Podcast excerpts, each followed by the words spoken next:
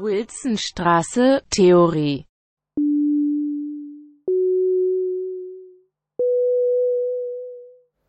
Willkommen zum Propedeutikums-Podcast mit dem Thema Gender und Queer Studies. Mein Name ist Rose Beermann und ich habe drei Episoden für euch eingesprochen, die jeweils ungefähr 15 Minuten lang sind. In der ersten Episode geht es um Gender Studies und die Idee der Intersektionalität. In der zweiten Episode um Judith Butler und das Konzept von Performativität. Und in der dritten Episode um Donna Haraway und Queer Studies. Dies ist die erste Episode mit dem Thema Gender Studies und Intersektionalität. Die Gender Studies sind eine interdisziplinäre Forschungsrichtung, die nach der Bedeutung des Geschlechts für Kultur, Gesellschaft und Wissenschaften fragt.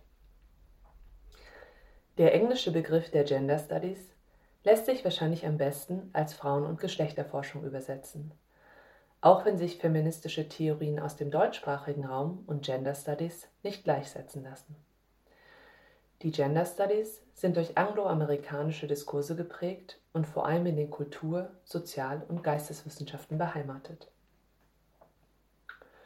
Untersucht werden die mannigfaltigen Konstruktionen einer Idee von Geschlecht und seine Auswirkungen auf die Verteilung von politischer Macht, soziale Strukturen und die Produktion von Wissen, Kultur und Kunst. In Deutschland sind die verschiedenen Forschungsrichtungen der Gender Studies im Dialog mit feministischen Ansätzen der neuen Frauenbewegung entstanden. Als neue Frauenbewegung wird eine feministische Bewegung in der Bundesrepublik Deutschland bezeichnet, die Ende der 60er Jahre im Zusammenhang mit der Studierendenbewegung entstand und sich am angloamerikanischen Feminismus orientierte. Besonders der Kampf gegen das Abtreibungsverbot wurde in der Bundesrepublik Deutschland wie auch in ganz Westeuropa zu einem entscheidenden Anliegen der Frauenbewegung. Die neue Frauenbewegung war jedoch keine einheitliche Bewegung. Vielmehr ist sie durch das Aufkommen verschiedener Projektgruppen charakterisiert, deren gemeinsamer Grundsatz eine autonome Organisation war. Auch in der DDR entwickelten sich solche emanzipatorische Bewegungen, die jedoch aufgrund staatlicher Repression weniger sichtbar waren und sich eher in der Kultur und Literatur äußerten. Besonders im Zusammenhang mit Theater- und Tanzwissenschaft sowie den Performance Studies finden sich in erster Linie Referenzen auf feministische Diskurse aus dem angloamerikanischen Raum. Ich möchte euch aber ans Herz legen, bei Gelegenheit auch einen Blick in die feministische Geschichte im deutschsprachigen Raum zu werfen, da sich dort ebenso radikale Ideen und inspirierende Denkerinnen finden lassen. Der deutsche Begriff des Geschlechts bringt jedoch Probleme für die Theoriebildung mit sich, denn er wird vor allem mit dem biologischen Geschlecht assoziiert. Im Englischen ist eine Unterscheidung von Gender und Sex möglich, wobei Gender das soziokulturelle Geschlecht und Sex das biologische Geschlecht bezeichnet. Die Frage, was die jeweiligen Kategorien Sex und Gender ausmacht, ist jedoch selbst Gegenstand der Debatte. In der Frauen- und Geschlechterforschung der 80er Jahre wurde eindeutig zwischen Sex und Gender unterschieden. Durch diese klare Unterscheidung wurden die politischen und erkenntnistheoretischen Konsequenzen der sozialen Konstruktion von Geschlecht betont. Der Gedanke, dass Unterscheidungen zwischen Frauen und Männern nicht nur aufgrund körperlicher Unterschiede, sondern vor allem in Bezug auf soziale Ausprägungen zu erklären sind, ist zwar kein komplett neuer in der feministischen Theorie, die Radikalität, in der dieser Gedanke verfolgt wurde, war jedoch zu diesem Zeitpunkt bahnbrechend. Schon kurze Zeit später wurde wieder in Frage gestellt, ob sich Sex und Gender so eindeutig voneinander trennen lassen. Zum einen führt die Trennung dazu, dass durch den Fokus nur auf das soziale Geschlecht biologische Weiblichkeit und Männlichkeit als vermeintlich natürliche Grundlage unhinterfragt bleibt. Zum anderen verkennt eine Trennung zwischen biologischem und sozialem Geschlecht, dass unsere Auffassung von dem, was biologisch ist, ganz erheblich davon abhängt, was wir sozial als solches ansehen. Im Zusammenhang mit dem Konzept Gender ist eine Kritik am dualistischen Modell Natur versus Kultur aufgekommen und hat eine Debatte ausgelöst, die bis heute anhält. Nicht nur die Auslegung des Geschlechtsunterschieds und Existenzweisen von Männern und Frauen wird als sozial konstruiert aufgefasst, sondern der biologische Dimorphismus, die körperliche Zweigeschlechtlichkeit, wird als kulturelle Form der Klassifikation in den Blick genommen. Die kulturelle Konstitution der menschlichen Erkenntnis an sich tritt in den Vordergrund. Aus meiner Perspektive kommen hier zeitgenössisches Theater bzw. Tanz, und Performance als Kunstform ins Spiel, die sich explizit mit kulturellen Herstellungsweisen spezifischer Formen der Wahrnehmung beschäftigen. Vielleicht lässt sich daraus herleiten, dass theoretische Ansätze, die sich mit der sogenannten Sex-Gender-Debatte beschäftigen, besonders einflussreich für die Theoriebildung in der Theater- und Tanzwissenschaft bzw. den Performance Studies gewesen sind. Zusammenfassend lässt sich sagen, dass Gender das Geschlecht als ein Zusammenspiel aus biologischen Faktoren, körperlichen Faktoren und sozialen Faktoren bezeichnet. Dabei steht Gender nicht für eine feste Kategorie, sondern wird in sozialen Prozessen hergestellt, wofür die Soziologinnen Candace West und Don Zimmermann den Begriff des Doing Gender in ihrem grundlegenden Aufsatz von 1987 geprägt haben. Der Begriff des Doing Gender fokussiert, wie Menschen in alltäglichen Interaktionen Geschlecht inszenieren, beobachten und relevant machen. Doing Gender Prozesse vollziehen sich in unserer Gesellschaft nicht nur durch Individuen, sondern auch durch gesellschaftlich normierende Praktiken, wie zum Beispiel durch Rechtsetzung oder durch Institutionen wie Familie oder Ehe. Auffällig ist, dass Vorstellungen über Frauen und Männer einem gesellschaftlichen Wandel unterliegen. Was als weiblich oder männlich gilt, ist jeweils historisch beeinflusst.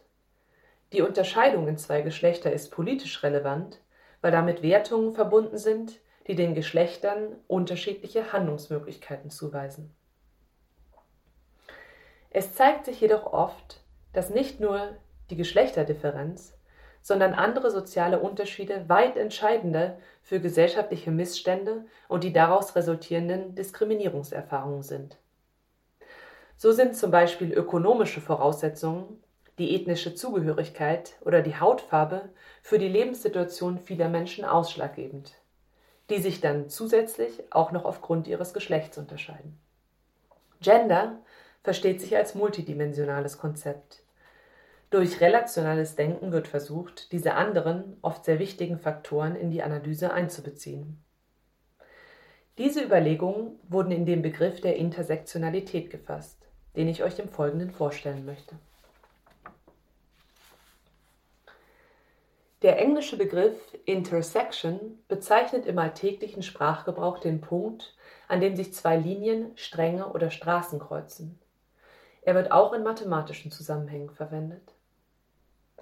In einem akademischen Kontext verweist der Begriff der Intersektionalität im Englischen Intersectionality auf das Anliegen, gesellschaftliche Missstände und die daraus resultierenden Diskriminierungserfahrungen multidimensional zu betrachten und nicht auf bestimmte Kategorien oder Identitätszuschreibungen zu reduzieren.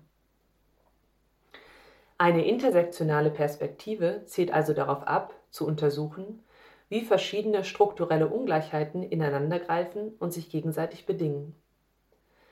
Die deutsche Soziologin Caroline Küppers formuliert das Anliegen intersektionaler Theoriebildung im Online-Nachschlagewerk Genderglossar folgendermaßen. Ich zitiere. Intersektionale Theorie zielt darauf ab, das Zusammenwirken verschiedener Positionen sozialer Ungleichheit zu analysieren und zu veranschaulichen dass sich Formen der Unterdrückung und Benachteiligung nicht additiv aneinanderreihen lassen, sondern in ihren Verschränkungen und Wechselwirkungen zu betrachten sind. Zitat Ende. Das Gender-Glossar zu finden unter www.gender-glossar.de kann ich euch übrigens sehr empfehlen. Dort finden sich gut recherchierte und klar formulierte Definitionen zentraler Begriffe im Zusammenhang mit Gender. Der historische Ursprung der Debatte um Intersektionalität liegt in den Erfahrungen rassistisch diskriminierter Frauen und Lesben, die sich im Feminismus weißer Frauen aus der Mittelschicht nicht wiederfanden. Vor dem Hintergrund dieser Diskriminierungserfahrungen wurde die Überbetonung von Geschlecht als zentraler Kategorie für Ungleichbehandlung scharf kritisiert. In den 70er Jahren formierte sich eine aktivistische Bewegung in den USA, die Feminismus aus einer schwarzen, unterprivilegierten Position anders denken wollte und sich einer vermeintlichen kategorialen Einheit aller weiblich identifizierten Menschen widersetzte. Grundlegend war dabei deren Hinweis, dass Frauen nicht nur wegen ihres Geschlechts unterdrückt werden, sondern auch wegen ihrer Hautfarbe und ihrer Klassenzugehörigkeit. Ich möchte euch ein Zitat aus dem programmatischen Text des Combahee River Collective vorlesen, ein Kollektiv aus schwarzen und lesbischen Frauen, das 1974 in Boston gegründet wurde. 1977 veröffentlichten sie A Black Feminist Statement und schreiben dort, ich zitiere, A black feminist presence has evolved most obviously in connection with the second wave of American women's movement beginning in the late 60s. Black Other third world and working women have been involved in the feminist movement from its start. But both outside reactionary forces and racism and elitism within the movement itself have served to obscure our participation. Black feminist politics also have an obvious connection to movements for black liberation, particularly those of the 60s and 70s. It was our experience and disillusionment within these liberation movements, as well as experience on the periphery of the white male left, that led to the need to develop a politics that was anti racist, unlike those of white women, and anti sexist, unlike those of black and white men. Zitat Ende. In der Passage, die ich ausgewählt habe, werden Rassismus und Sexismus als ineinandergreifende Probleme identifiziert. Im weiteren Verlauf ihres Manifests macht das Kollektiv deutlich, dass auch kapitalistische Strukturen und die daraus resultierenden Klassenunterschiede mitgedacht werden müssen.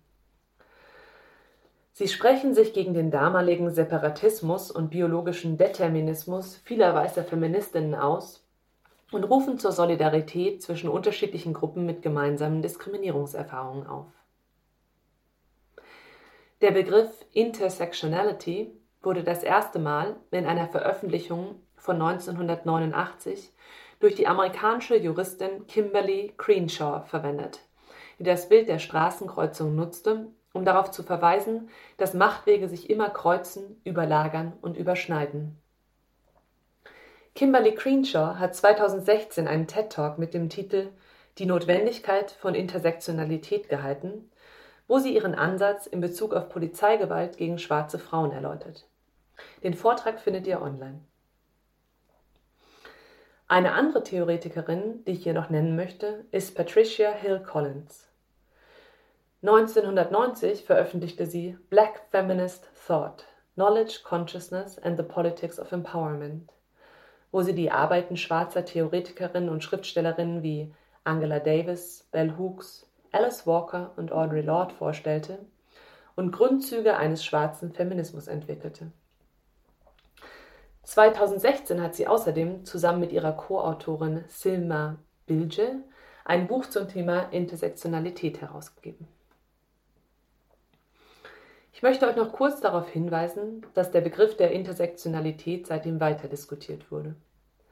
Eine Debatte bezieht sich zum Beispiel auf das Bild der Straßenkreuzung, in der unterschiedliche Identitätszuschreibungen als Straßen, Stränge oder Linien gedacht werden, die eher unabhängig voneinander existieren, bis sie sich kreuzen. Ein Gegenvorschlag ist der Begriff der Interdependenz. So sollen nicht die Schnittstellen oder Mengen von Ungleichheiten in den Vordergrund gestellt werden, sondern ihre Beziehungen. Hier finden sich Überschneidungen mit Ansätzen aus den Queer Studies, zu denen ich dann nochmal in der dritten Episode kommen werde. Eine weitere wichtige Diskussion im deutschsprachigen Raum dreht sich um die Besitz Übersetzung des englischen Begriffs Race, da der Begriff der Rasse durch die faschistische Geschichte Deutschlands immer auf nationalsozialistische Ideologien verweist und es daher fraglich ist, ob er als Kategorie einer kritischen Analyse verwendet werden kann. Auch stehen die drei zentralen Kategorien Race, Gender und Class immer wieder zur Debatte, beziehungsweise die Frage, ob sie nicht um zusätzliche Kategorien erweitert werden sollten, wie zum Beispiel Ethnizität, Staatszugehörigkeit, kulturelle Bildung oder körperliche Ressourcen wie Gesundheit oder Alter. Der Begriff der Intersektionalität sollte aus meiner Perspektive jedoch als offenes Analysetool zur Untersuchung von gesellschaftlichen Ungleichheiten begriffen werden und nicht auf bestimmte Diskriminierungskategorien reduziert werden. Zum Ende dieser ersten Episode noch ein kleiner Ausblick. In den folgenden beiden Episoden möchte ich euch Judith Butler und Donna Haraway vorstellen. Judith Butler steht für eine dekonstruktivistische Argumentation und untersucht die soziale Konstruktion von Zweigeschlechtlichkeit mit Blick auf die heterosexuelle Normierung von Begehren. Der für die Tanz- und Theaterwissenschaft so wichtige Begriff der Performativität wurde von Judith Butler entscheidend weiterentwickelt. Bei der amerikanischen Wissenschaftstheoretikerin Donna Haraway geht es um die wissenschaftlich-technische Erosion fundamentaler Dualismen westlichen Denkens. Wesentlich ist hier die politische Einschätzung gegenwärtiger technisch-wissenschaftlicher Veränderungen aus feministischer Sicht. Theoretisch geht es um die Frage, wie ein postmodern aufgeklärter Naturbegriff gedacht werden kann, ohne dabei Natur vollkommen in Kultur aufzulösen bzw. zu entmaterialisieren. Vor dem Hintergrund meines eigenen Forschungsinteresses werde ich mich auf die Körperkonzeptionen der beiden Theoretikerinnen konzentrieren. Zum Ende der dritten Folge werde ich dann noch die grundlegenden Anliegen der Queer Study skizzieren. Soweit für die erste Episode. Bis bald.